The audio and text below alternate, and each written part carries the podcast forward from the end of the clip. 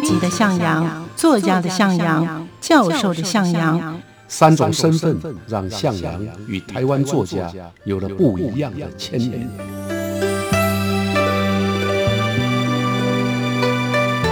听向阳与徐凡谈他的作家朋友们在写作这条路上，生命与创作如何交织出最灿烂的光芒。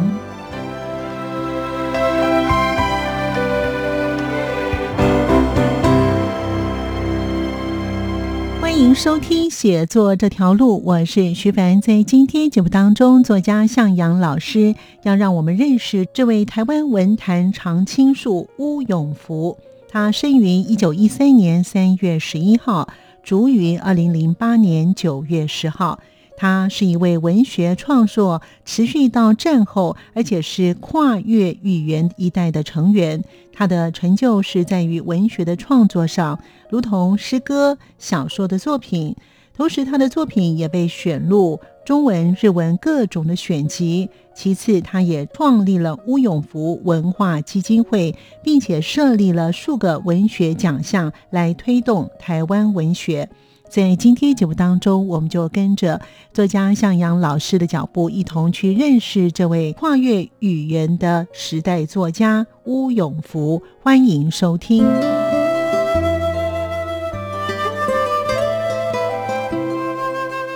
台湾文坛常青树乌永福。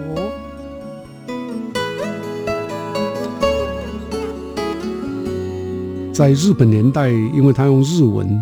啊，写作啊，所以一般来讲也被称为日文作家。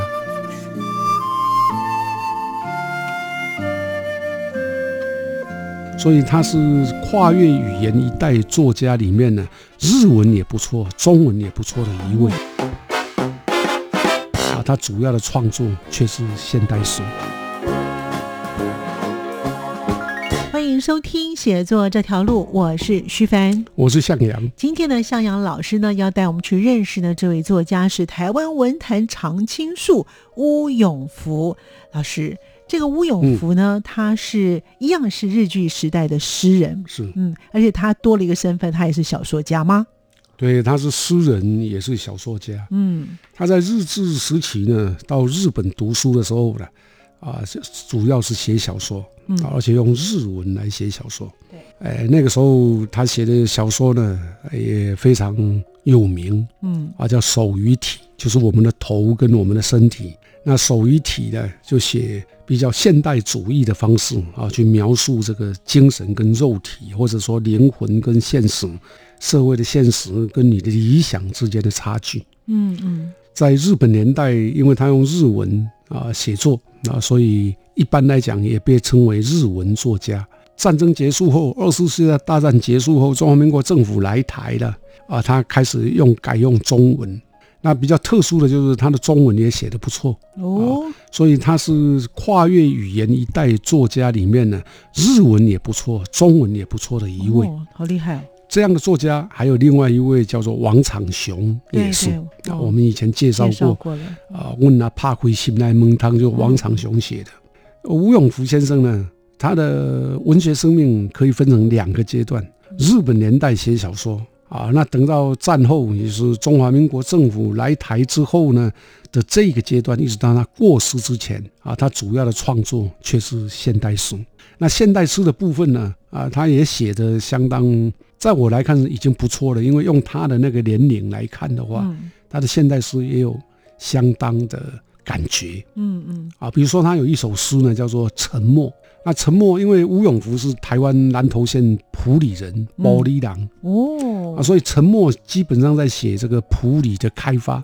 他是这样写的：他说，中央山脉的峦峰告诉我们，告诉我们故乡城镇的历史，这就是普里的历史啊，有如守护者悠悠然地把城镇造成之前。之后，长久岁月的爱憎悲欢，啊，城镇角落的生死离别，激烈无比的争斗变迁，详细的告诉我们，那鸾峰时而欣喜似的燃红，时而了解似的点头，时而哀伤似的消沉，也会打战身心而愤怒。然而暖风知晓的太多，而过分劳累了，终于很美丽的沉默下来，以安逸的姿态横卧下来。这个诗前面讲的看起来平平了，普通，可是后面这四行啊，说山呢，啊，因为晓得太多过去的事了，所以他太累了，哈，因为太累了，就很美丽的沉默下来，就很安逸的横卧下来。啊，这个四个这个句子非常的美啊。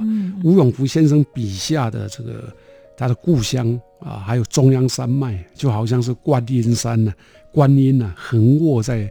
台湾的土地上是。美丽而沉默，嗯嗯。啊，这是一首非常美丽动人的诗，嗯。啊，那当然它也表现出了一些历史的感觉，对，特别是台湾普里呀开发史，嗯，好山好水，对呀，普里在我们现在来看好山好水，那它在过去最早呢是原住民的土地，对，汉人进来耕耕耘之后呢，啊，变成形成了一个有原住民。有汉人，汉人当中呢有火火罗郎，就是闽南人跟客家人，那再加上国民党来台以后有外省的老兵，嗯，所以它等于是一个台湾的民族或者族群的汇聚之地啊，美丽的地方也在这里。所以呢，其实他的是一九一三年出生的哈。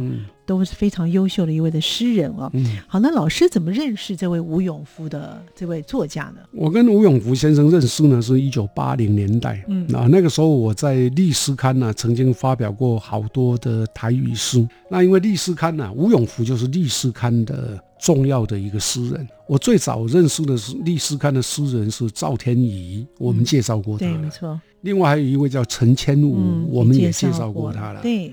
那我跟日治时期的作家呢，包括王长雄见面的时候，就是我们上一次介绍的时候，义壮会。对对，嗯。那我跟吴永福先生认识就在义壮会。哦。啊，所以义壮会里面呢，呃，日本年代的这些老作家们呢，大概一个月聚一次啊。那我因为王长雄邀请，就会到那里啊，所以就认识了这个吴永福。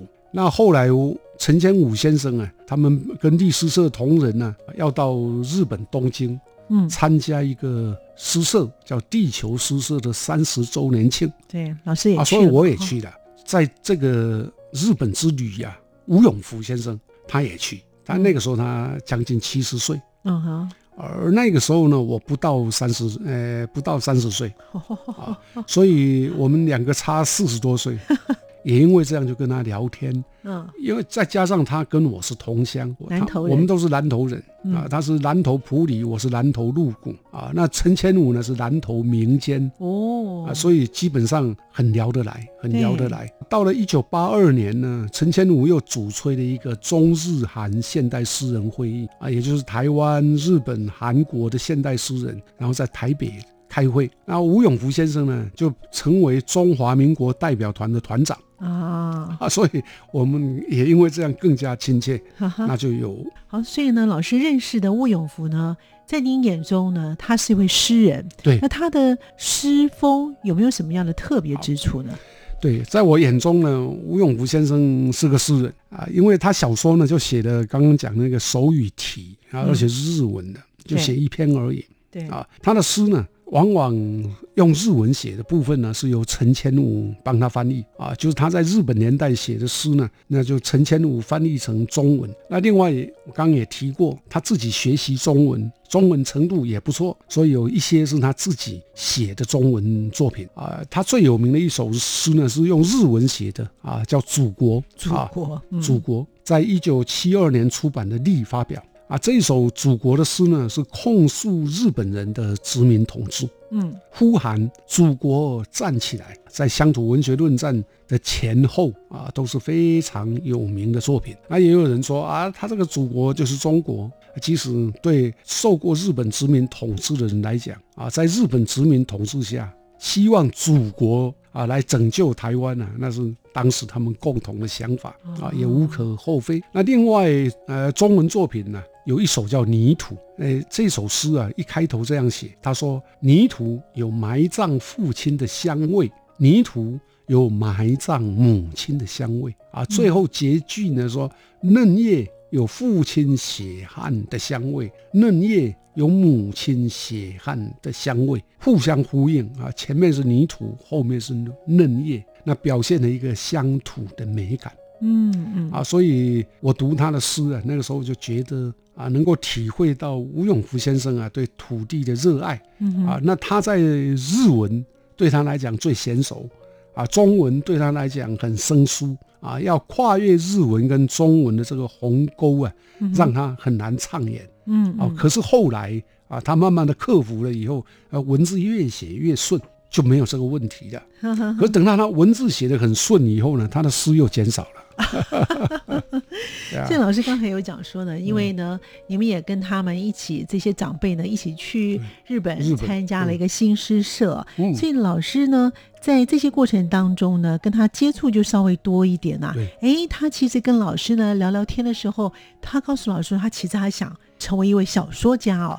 当然，当然哦，因为我们。开头讲了，就是他的年轻的时光，介绍一下他的年轻的时光。好，有一次聊天，他跟我说啊，我其实更想成为一个小说家。嗯，他告诉我说，日本时代啊，我写过一些小说哦，啊，用日文写啊，顺畅的很；用中文写总是有不顺的感觉。的确，嗯，吴永福到日本的时候才二十来岁。嗯哼。他当时考进的是东京的明治大学哦，你看这是名校哦，是名校，文艺科。嗯哼，他的老师有谁呀？吓死人 了！菊池宽，菊池宽是日本重要的名家，横光利一，这个都是日本重要的大大作家。嗯嗯，啊，所以他受到日本新感觉派作家的影响很深。嗯，那当时呢，他也跟张文环，台湾的小说家。王白渊，台湾的诗人曾石火、吴坤煌，他们共组了一个社团叫台湾艺术研究会，在东京哦，然后在东京组成的。是当时这些人都在东京吗？对，都在东京读书。嗯哼。然后创刊了《火鲁摩萨》，《火鲁摩萨》就是福尔摩沙，嗯，也是用日文的啊。总共出版了三期啊，所以他发表的小说，我刚刚提到的《手与体》，还有《黑龙》，黑色的龙。都受到当时日本文坛的瞩目。嗯嗯，啊，我想假设了，不是因为战争，不是因为啊后来日本战败，然后中华民国接收台湾，如果不是因为这样的一个语言上的转换，他一定可以成为一位非常重要的小说家，哦，而不会只是诗人。但是这种悲哀呢，我想不是只有吴永福先生如此的。对，我们好像也介绍过吧，龙应忠，嗯，对，介绍过，还有张文环啊，都有同样的痛苦。那吴永福先生最后是用诗人来作为他的定位，虽然呢不是他所想的，可是能够持续书写啊，他从日文新诗啊，用日文写的诗，写到短歌排句，这都是日文。用中文呢，从中文的华语写到台语啊，作品非常丰富。我想这样也算是非常幸福了。嗯，对。所以排句算是日文的。对，排句是日本诗的一种形式啊，就是文类啊，短歌也是。嗯啊，他们他们都是诗。嗯啊，那是古典的排句，古典的短歌，直到今天都还有人在写啊，包括日本，包括台湾。哎，都是有在继续都有在写，哎，都有人在写。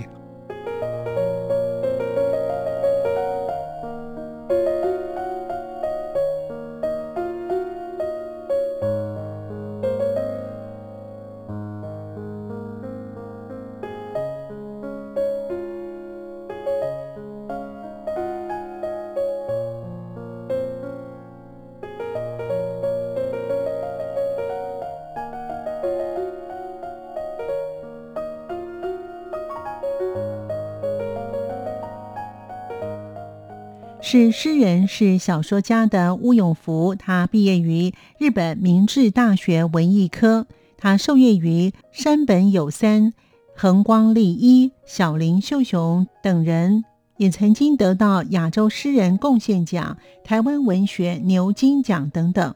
在第二次世界大战之后，因为语言的隔阂，他的创作中断了二十年。于是，在一九六五年再度的出发。他的战前作品以小说创作为主，是手与体，山茶花描述知识分子认同矛盾，被誉为颓废文学的起源。另外，吴永福也曾经发表过的刊物，战前有《福尔摩沙》《台湾文艺》以及《台湾文学》等。战后的作品大部分发表于《历诗刊》，由历诗社结集出版，并且在一九九六年出版了《乌永福全集》。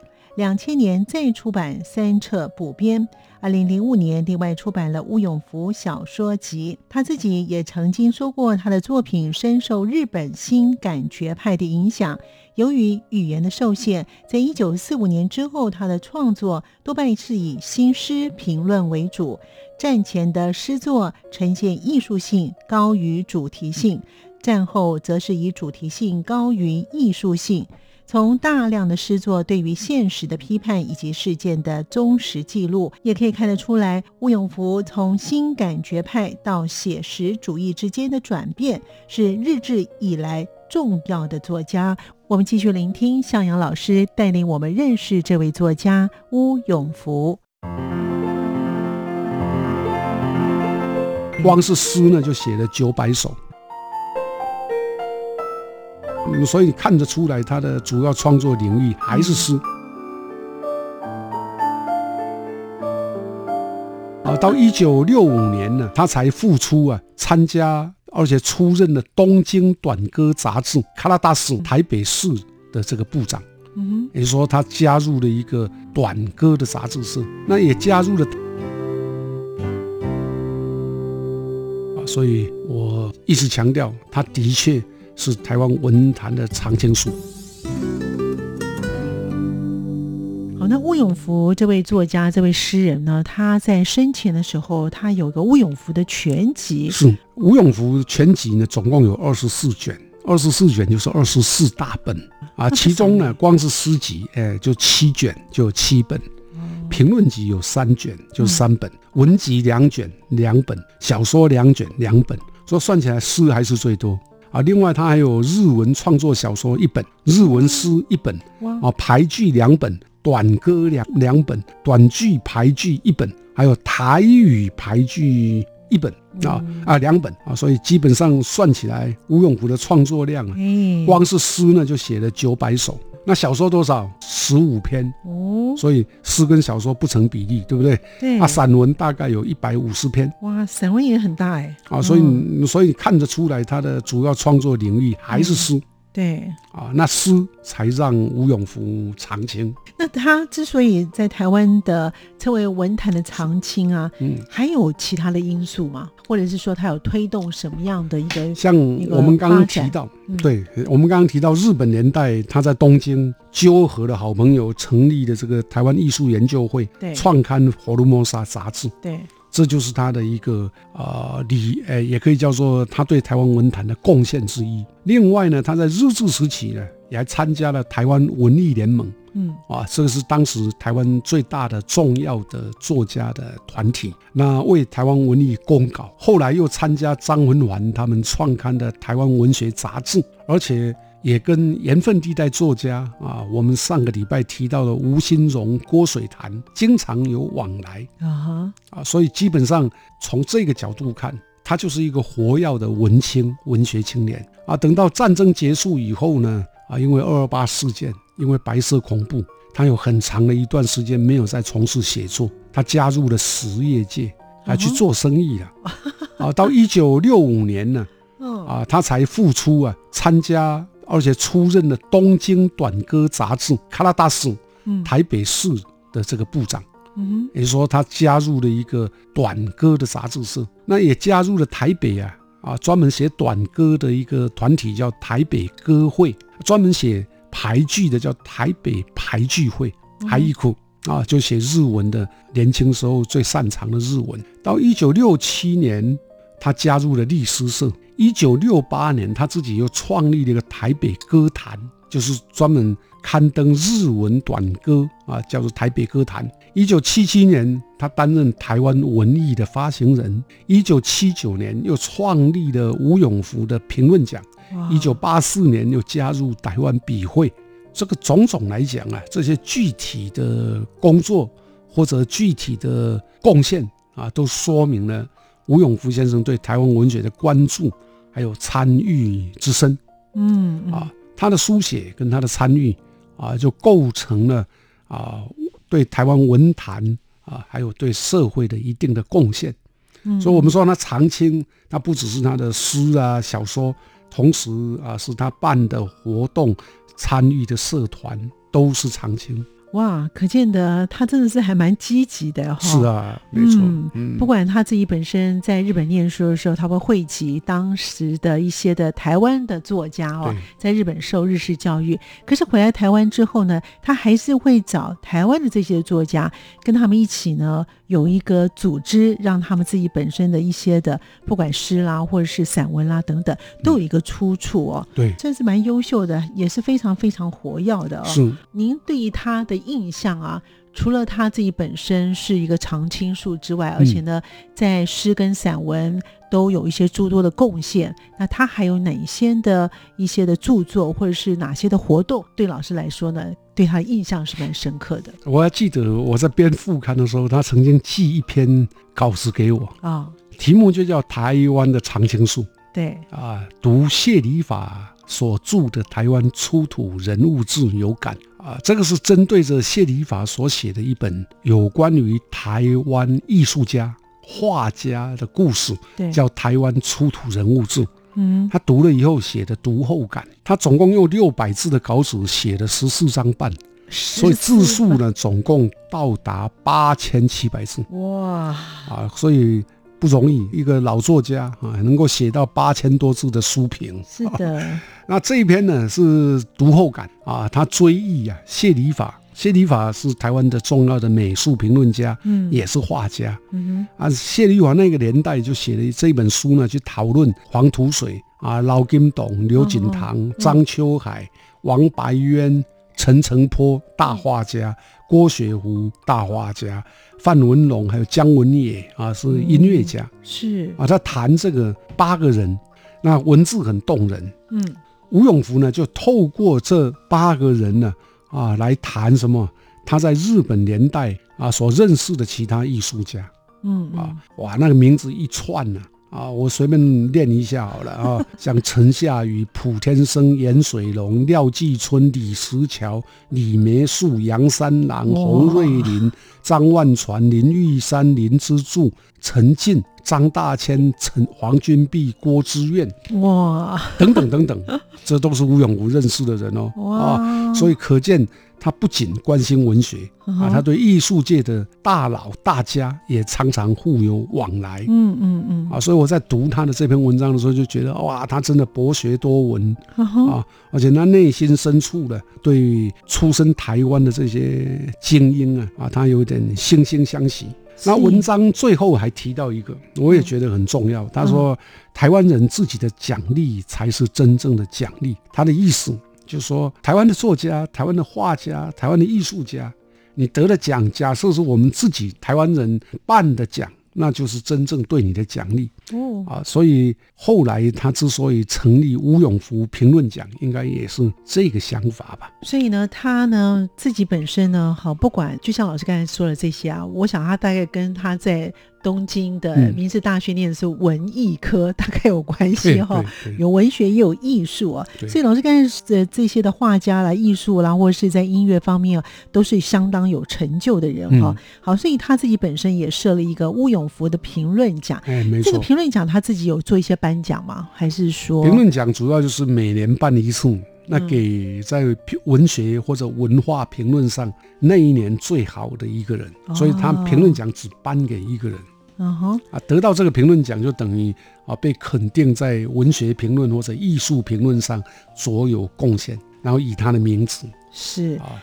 那老师在当主编的时候，在当《自立晚报》副刊主编的阶段呢，哎，他也有寄来一篇小谈台湾现代诗，因为刚老师有提到说，是字数很多，对吗？吴永福啊，写中文啊，嗯，真的是写的字数很多啊。刚刚提到那个是八千七百字的，已经刊登了，对啊。那有时候他也会给我有一些稿子啊，比如说有一次他寄了一。篇叫做《小谈台湾现代书》，那字数很多，到底有多少呢？我其实不，现在已经忘掉了。嗯嗯。但后来我还是给他退稿啊，我说我说不好意思啊，如果你有短的作品，就麻烦你吧。但是他很客气啊，他有回我信。他说：“你的回稿就是你退给我的稿子跟信啊，都收到了。嗯嗯。啊，小谈台湾现在是要在报上刊登略长，其中所写人名太多，但是我这是有用意的。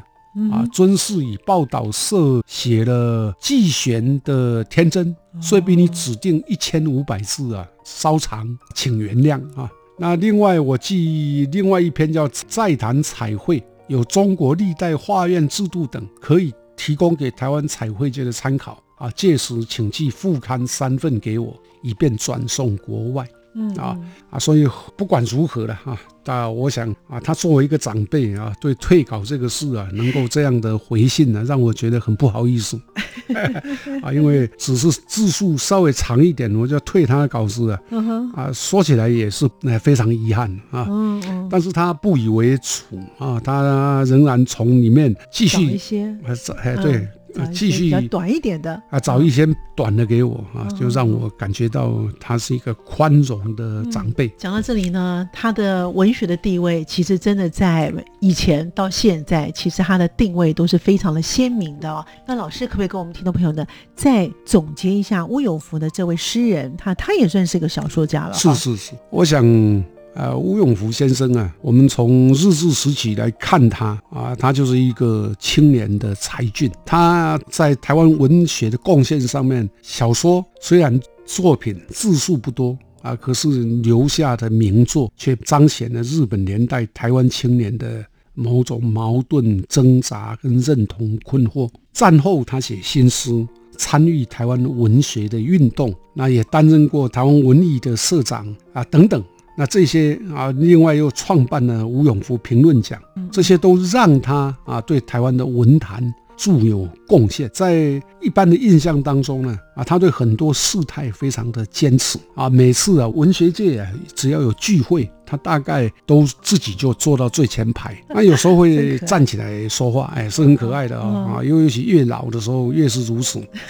他讲话中气十足。哇啊！所以你听他讲话不会觉得他老啊。那他讲话有时候很慷慨，嗯，有时候很大声，但是总是不忘期许台湾的后辈啊，一定要为台湾文学打拼。嗯嗯啊，所以我一直强调，他的确是台湾文坛的常青树。他从日本年代走过来，走过了白色恐怖年代。一直到台湾解除戒严之后，走到可以随心所欲的自由年代，看他呢，你会看到充满斗志的一个老人，嗯，也可以看到一个充满生气的作家。我觉得他应该也是他笔下所说的那一座躺下来的山峦。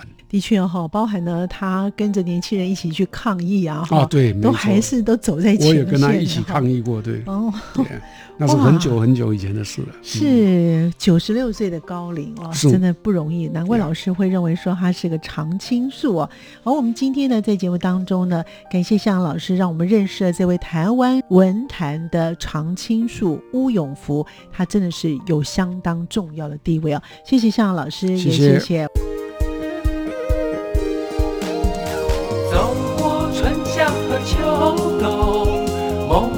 心在跳动，我们拥有同样的阳光，穿越地球天空，让你听见不一样的阳光，向世界的爱转动。感谢您的收听，我们下次见。